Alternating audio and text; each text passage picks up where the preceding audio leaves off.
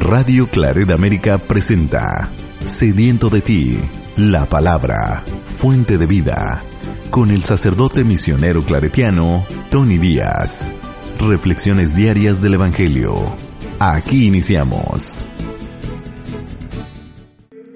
Bienvenidos hermanos a nuestras reflexiones bíblicas de las lecturas del día. Hoy es miércoles de la vigésima semana del tiempo ordinario miércoles de la vigésima semana del tiempo ordinario.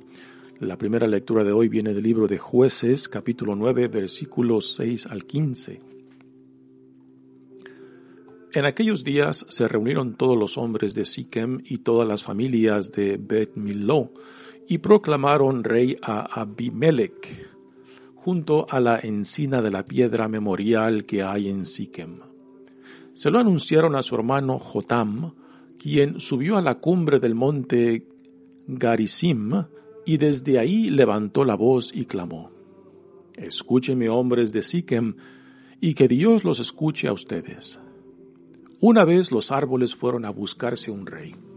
Le dijeron al olivo, Sé nuestro rey. Pero el olivo les respondió, Voy a renunciar al aceite que utilizan los dioses y los hombres para ir a presumir por encima de los árboles?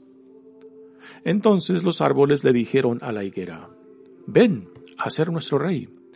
La higuera les respondió, Voy a renunciar a mis dulces y sabrosos frutos para ir a presumir por encima de los árboles. Le dijeron luego los árboles a la vid, Ven a ser nuestro rey. La vid les respondió, ¿Voy a, renunciar a mi vino, que alegra a los dioses y a, los hombres, para ir a presumir por encima de los árboles? Finalmente todos los árboles le dijeron a la zarza, Ven a ser nuestro rey. La zarza les respondió, Si de veras quieren hacerme de su rey, vengan a descansar bajo mi sombra. Pero si no es así, que brote fuego de la zarza y devore a los cedros del Líbano. Palabra de Dios. El salmo responsorial es el salmo 20 y el responsorio es, De tu poder, Señor, se alegra el Rey. De tu poder, Señor, se alegra el Rey. De tu poder, Señor, se alegra el Rey se alegra con el triunfo que le has dado. Le otorgaste lo que él tanto anhelaba, no rechazaste el ruego de sus labios. Lo colmaste, Señor, de bendiciones, con oro has coronado su cabeza. La vida te pidió, tú se la diste, una vida por siglos durará. Tu victoria, Señor, le ha dado fama, lo has cubierto de gloria y de grandeza.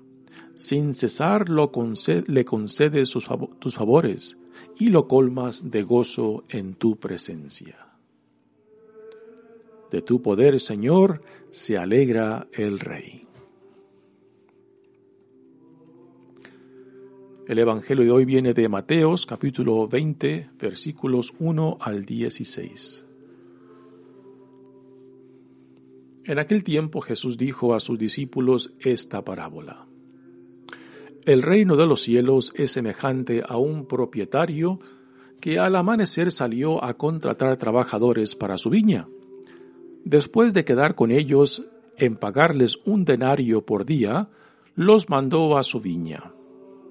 Salió otra vez a media mañana, vio a unos que estaban ociosos en la plaza y les dijo, Vayan también ustedes a mi viña y les pagaré lo que sea justo.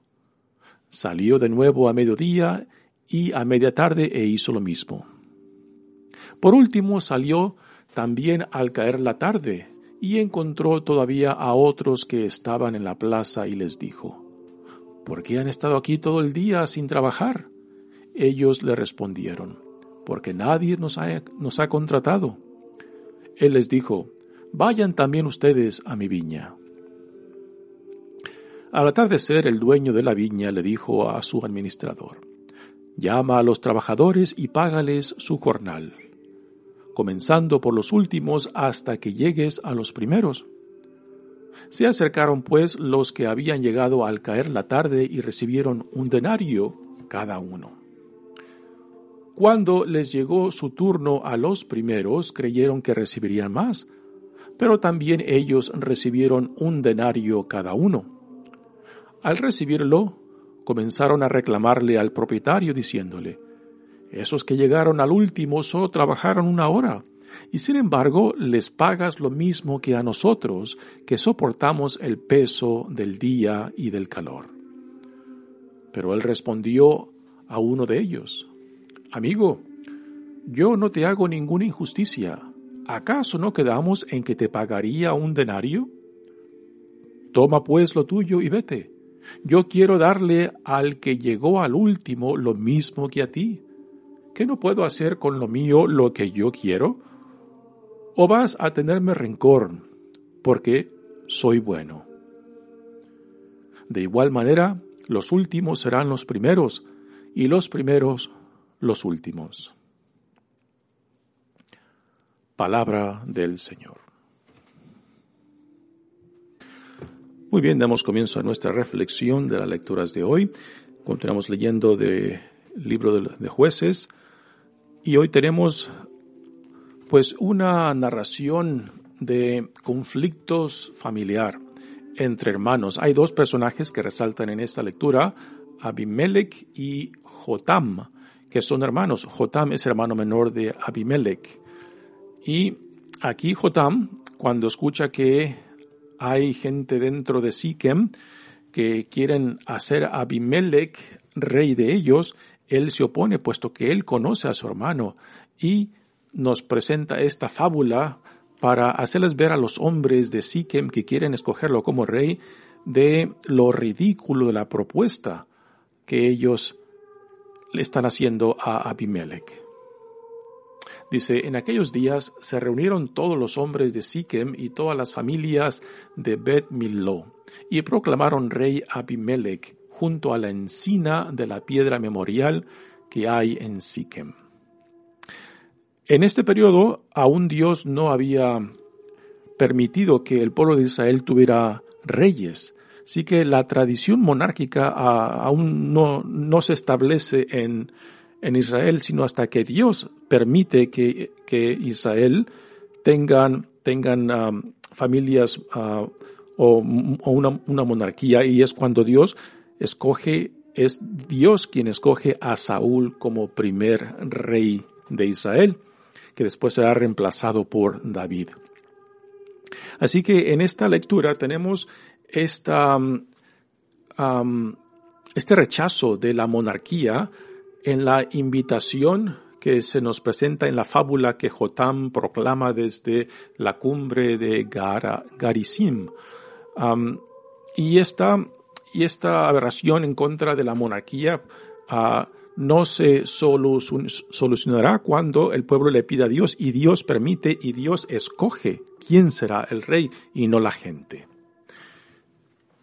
Ahora viene viene cuando Jotam, el hermano menor de Abimelech, escucha la noticia de que lo han nombrado, lo han proclamado rey, y va y proclama esta fábula. Una fábula es una historia donde los personajes son animales o otros objetos que representan seres humanos.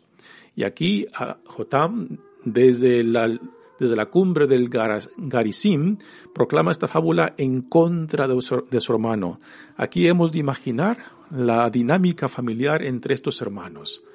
Jotam conoce a su hermano mayor y sabe que es, es indigno de que a él se le escoja como rey, puesto que es un hombre de mala reputación, mal, mal, mal corazón, ¿no? Y que el haberlo escogido es un error tremendo. Así que a Jotam sube a la cumbre y dice, se le anunciaron a su hermano Jotam, quien subió a la cumbre del monte Garisim, y desde ahí levantó la voz y clamó, Escúcheme, hombres de Siquem, y que Dios los escuche a ustedes por la decisión que han tomado de proclamar a Abimelech rey de ellos. Una vez los árboles fueron a buscarse un rey, le dijeron al olivo, sé nuestro rey. Pero el olivo les respondió, voy a renunciar al aceite que utilizan los dioses y los hombres para ir a presumir por encima de los árboles. Así que el, el árbol, el primer árbol que invitan para ser rey, el, el, olivo, rechaza, lo cual es uno de los árboles muy comunes de toda esa región. Después van a otro árbol que también es común, que también sale en, en los evangelios, que es la higuera. Entonces los árboles le dijeron a la higuera, ven a ser nuestro rey. La higuera le respondió, voy a renunciar a mis dulces y sabrosos frutos para ir a presumir por encima de los árboles. Y también rechaza la invitación que se le hace para que sea rey de ellos. Por tercero, se dirigen los árboles a la vid. La vid no es un árbol en realidad, ah, pues, uh, y no es muy alto. Se ven a ser nuestro rey. La vid le respondió, voy a renunciar a mi vino que alegra a los dioses y a los hombres para ir a presumir por encima de los árboles. Así que en esta fábula se nos presentan tres tipos de, de, árboles. el olivo, la higuera y la vid son árboles y son plantas eh, comunes de esa región. Y finalmente, después de que rechazan esta invitación de, para que sea rey sobre el resto de los árboles, finalmente, y aquí entra, entra el sentido de humor de esta fábula.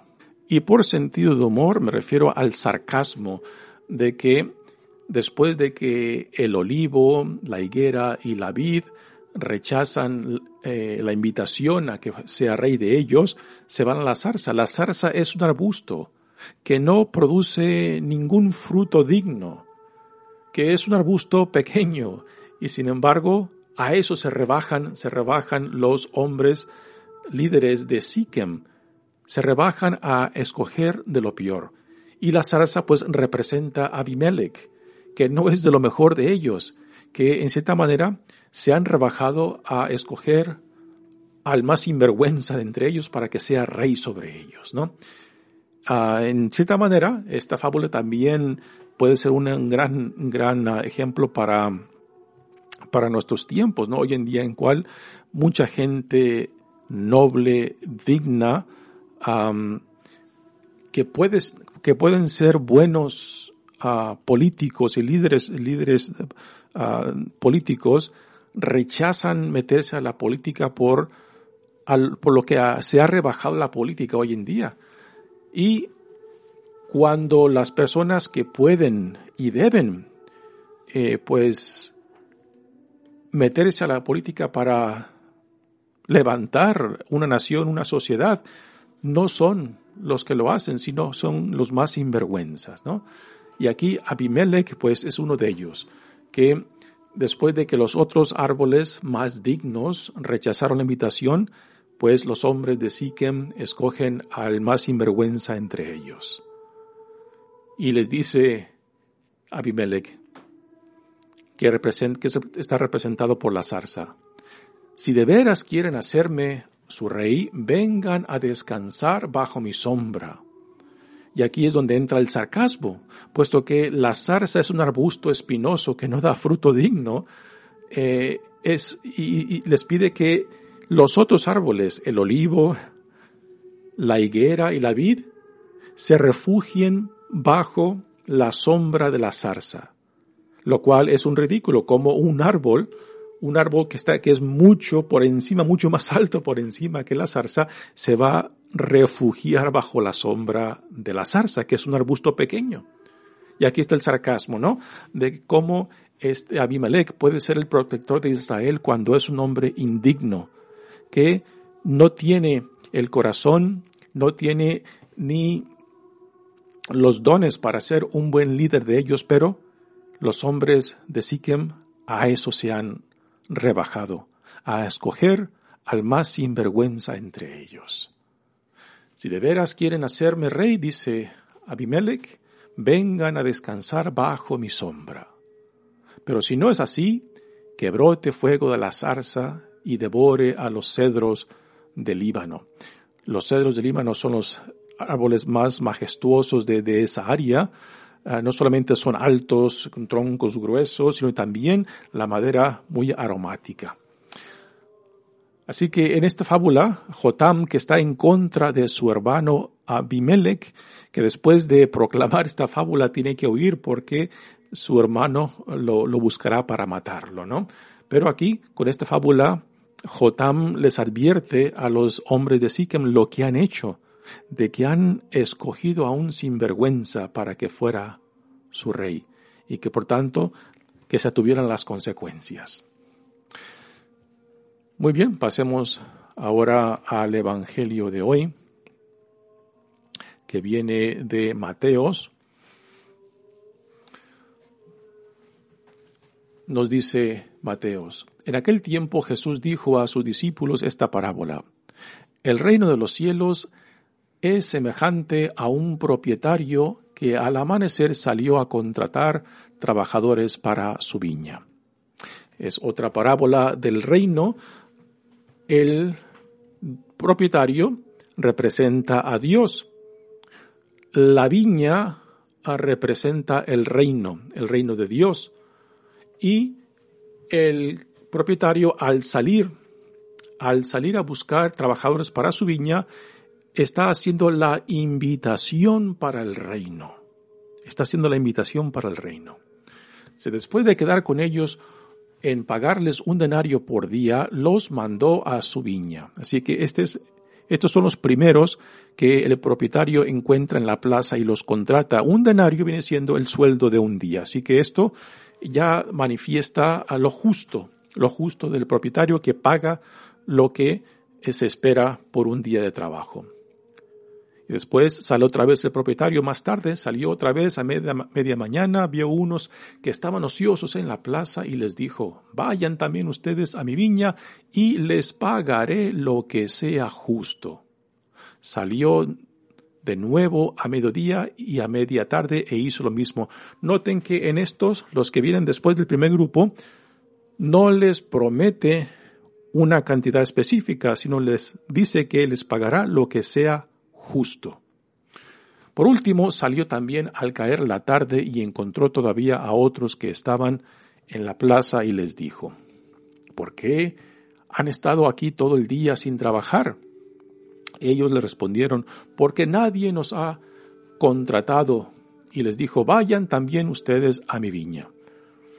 Comentaristas nos dicen que esta parábola del reino que aquí nos presenta Mateo refleja en gran parte la situación, la experiencia y vivencia de la iglesia cristiana en la primera y segunda generación, donde la mayoría eran judíos cristianos y que por tanto los judíos cristianos sentían cierto privilegio por encima de los paganos, o sea, de los no judíos, ah, que estaban siendo recibidos a la comunidad cristiana y que por tanto los judíos cristianos sentían que, de que tenían un mayor privilegio sobre ellos, porque ya eran, ellos eran parte de la alianza desde antiguo y que, por tanto, tenían una ventaja sobre aquellos que apenas habían sido invitados en Cristo.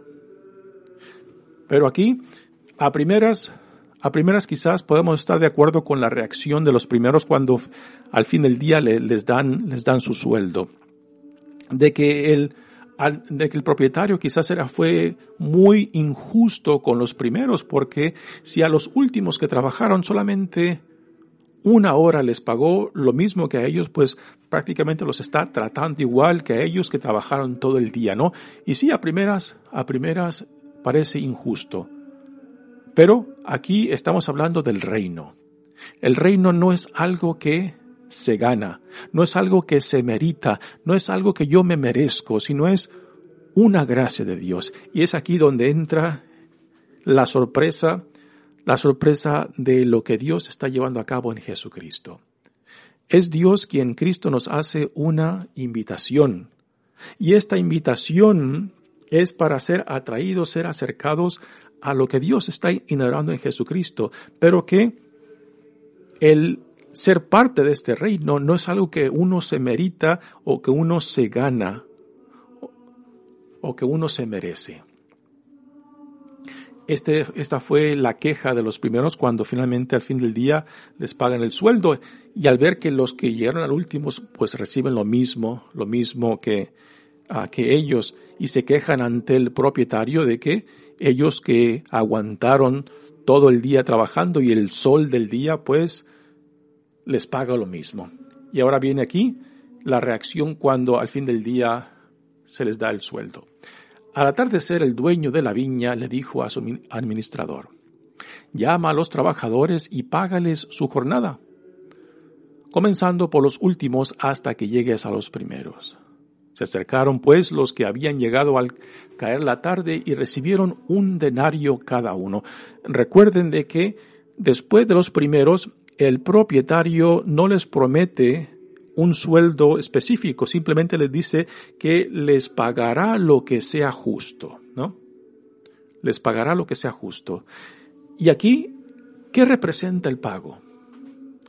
El pago representa el amor de Dios. El pago representa la gracia de Dios, que cuando Dios da su amor, que cuando Dios derrama su gracia, la derrama, la derrama en, en grande. Que Dios es generoso, de que Dios no se limita según lo que uno piense que merece o no merecen, que cuando Dios se da, que cuando Dios se entrega, se entrega en completo, y que por tanto el sueldo que Dios le da a los últimos como a los primeros es igual, puesto que el Dios ama a todos aquellos a quien llama a todos aquellos quien dice, tú también eres mi hijo, tú también eres mi hija amada, ven, regocíjate, ven y entra a la casa de tu padre.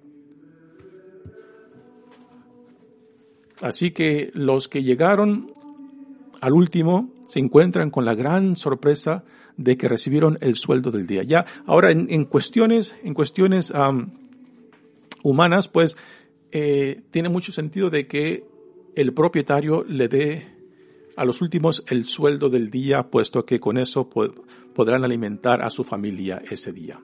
Cuando les llegó a su turno, a los primeros creyeron que recibirían más, pero también ellos recibieron un denario cada uno.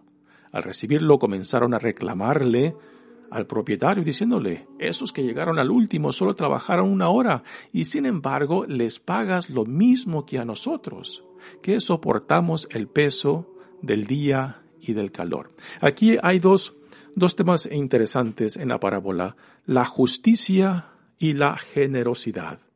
Y ser justo no implica necesariamente ser generoso, pero ser generoso sí implica ser justo. Dice, pero el, propietario respondió a la queja de los primeros. Amigo, yo no te he yo no te hago ninguna injusticia. ¿Acaso no quedamos en que te pagaría un denario? Aquí está la justicia de Dios, ¿no? Toma pues lo tuyo y vete. Yo quiero darle al que llegó al último lo mismo que a ti. ¿Qué no puedo hacer con lo mío lo que yo quiero? ¿O vas a tenerme rencor porque yo soy bueno, no? Así que volviendo al tema de que esta parábola refleja la situación de la iglesia primitiva entre, y particularmente la problemática entre judíos cristianos y, y, cristianos paganos, o sea, no judíos que están siendo recibidos en la comunidad cristiana y que los judíos cristianos pensaban de que ellos tenían mayor, mayor privilegio sobre los paganos cristianos porque ellos ya venían de la gran tradición judía de la alianza, ¿no? Y que por tanto, pues, tenían que ser superiores a los paganos cristianos y que por tanto Dios tenía que amarlos más a ellos o dar, derramarles más gracias y no. Se encuentran con la experiencia de que Dios tanto ama a los que ya eran parte de la tradición de la alianza a comparación de estos paganos que apenas están escuchando la buena nueva y que se encuentra de que Dios los ama igualmente, de que Dios volca su gracia igualmente en ellos. ¿no? Y, esto es, quizás eh, refleja la dificultad de las primeras generaciones de la iglesia primitiva y, los conflictos entre judíos y cristianos y los paganos cristianos, que quizás tuvieron dificultad en asimilar, a ser asimilados en una misma comunidad, sin tener que poner reparos de que unos son más privilegiados ah, que otros por la antigüedad, por la antigüedad de ser parte del pueblo de Dios, por la antigüedad de ser parte del pueblo de la alianza. Y esto en realidad aún hoy en día lo, lo, vemos en nuestras comunidades cuando católicos de generaciones en generaciones se sienten superiores a otros que apenas han sido recibidos, ¿no? Y que por tanto los que apenas son recibidos de que tienen que de cierta manera pagar, pagar su, su sueldo o pagar su señoría, uh, puesto que los que ya tienen generaciones y generaciones eh, se sienten de que eh, tienen mayores privilegios o deben de recibir mayores privilegios o deben de recibir más respeto y honor que los que apenas, apenas han sido recibidos en la comunidad. Pero el punto central de esta parábola es la siguiente, de que el reino de Dios, el reino de Dios es una gracia que Dios nos da, no es algo que uno se merita los judíos cristianos que, que se veían que tenían señoría y privilegios sobre otros, pues utilizaban ese sentido de señoría y antigüedad eh, como motivo y causa para sentirse superiores y que meritaban mucho más que los que apenas son recibidos a la comunidad en Cristo. Y lo que la parábola nos deja clarísimo es de que quien hace la invitación es Dios. Y el sueldo mismo que Dios da es igual uno para el otro, que es el amor de Dios, que es la gracia de Dios, que hace posible ah, el ser parte de este reino al cual Dios nos ha invitado en Jesucristo. Un reino que no lo meritamos, que no lo ganamos, que no lo conseguimos con nuestro trabajo, ¿no? Y entonces quizás la pregunta, la pregunta que quizás ah, resalta de esta parábola. Bueno, si Dios nos da el reino, entonces ¿para qué esforzarme a ser bueno, a ser compasivo, a ser una persona digna del reino de Dios? ¿Para qué esforzarme si Dios me lo da, si Dios me lo concede por su pura gratitud, por su pura gracia, por su pura iniciativa? Y para mí la respuesta es clarísima. El ser bueno, el ser generoso, ser compasivo no es para ganarme nada. No es para comprobarle ni a Dios ni al mundo nada. El ser bueno, ser compasivo, ser justo, ser misericordioso es la nueva naturaleza de lo que significa ser un hijo, una hija de Dios. Así que cuando uno piensa que el portarme bien, el ser una persona, el ser un buen hombre, una buena mujer, el el ser justo es porque yo me estoy ganando puntos en el cielo y que cuando yo muera allá y vaya a las, a las puertas de San Pedro, de que puerto, de que ah, Pedro va a sumar a ver cuántos puntos yo gané, cuántos puntos yo hice en mi vida para ver si entro o no entro al cielo, ¿no? Eh, parece un cuento de niños, pero tristemente mucha gente piensa esto, de que eso es el ser cristiano, de que uno con sus buenas obras va ganando puntos que uno con sus ah, buenos actos, eh, con el portarse bien, con devociones religiosas, con el golpearse el pecho, que uno se está ganando puntos. Y que cuando subamos al cielo allá, San Pedro nos dirá si tenemos o no tenemos puntos para ver a dónde vamos, si vamos al cielo o si vamos para abajo, ¿no? Eh, repito, tristemente mucha gente piensa esto del cristianismo, ¿no? Cuando el vivir según nuestra dignidad de hijos e hijas de Dios, el ser mejores hombres o mujeres, el ser personas de dignidad, de honor, es lo que significa ser ciudadano de este reino, lo que significa ser un hijo, una hija amada de Dios, lo que significa ser un discípulo de Jesucristo, repito, no para ganarme nada, no para comprobarle nada a nadie, sino porque es mi nueva es nuestra nueva naturaleza en Cristo. Así que toda nuestra vida, toda nuestra relación, tanto con Dios como en el mundo, es una respuesta en gratitud. Cuando yo por la gracia de Dios me doy cuenta de que a pesar de mí mismo, Dios me ama. Dios me acepta, Dios también me dice, tú eres mi hijo, tú eres mi hija amada, ven, regocíjate en la casa de tu Padre. Revístete de tu nueva dignidad como hijo, como hija amada de Dios, ¿no? Así que este es el mensaje central de esta parábola, de que el reino de Dios es algo que Dios nos da, que no se gana, que no se merita. Y el trabajo que hacemos es el trabajo que es parte de nuestra nueva dignidad, de nuestra ciudadanía en el reino de Dios. Mi nombre es Padre Tony Díaz, misionero claretiano. Que Dios los bendiga. Radio Claret América presentó Sediento de ti, la palabra. Fuente de vida. Sus comentarios son importantes. Contáctenos en radioclaredamerica.gmail.com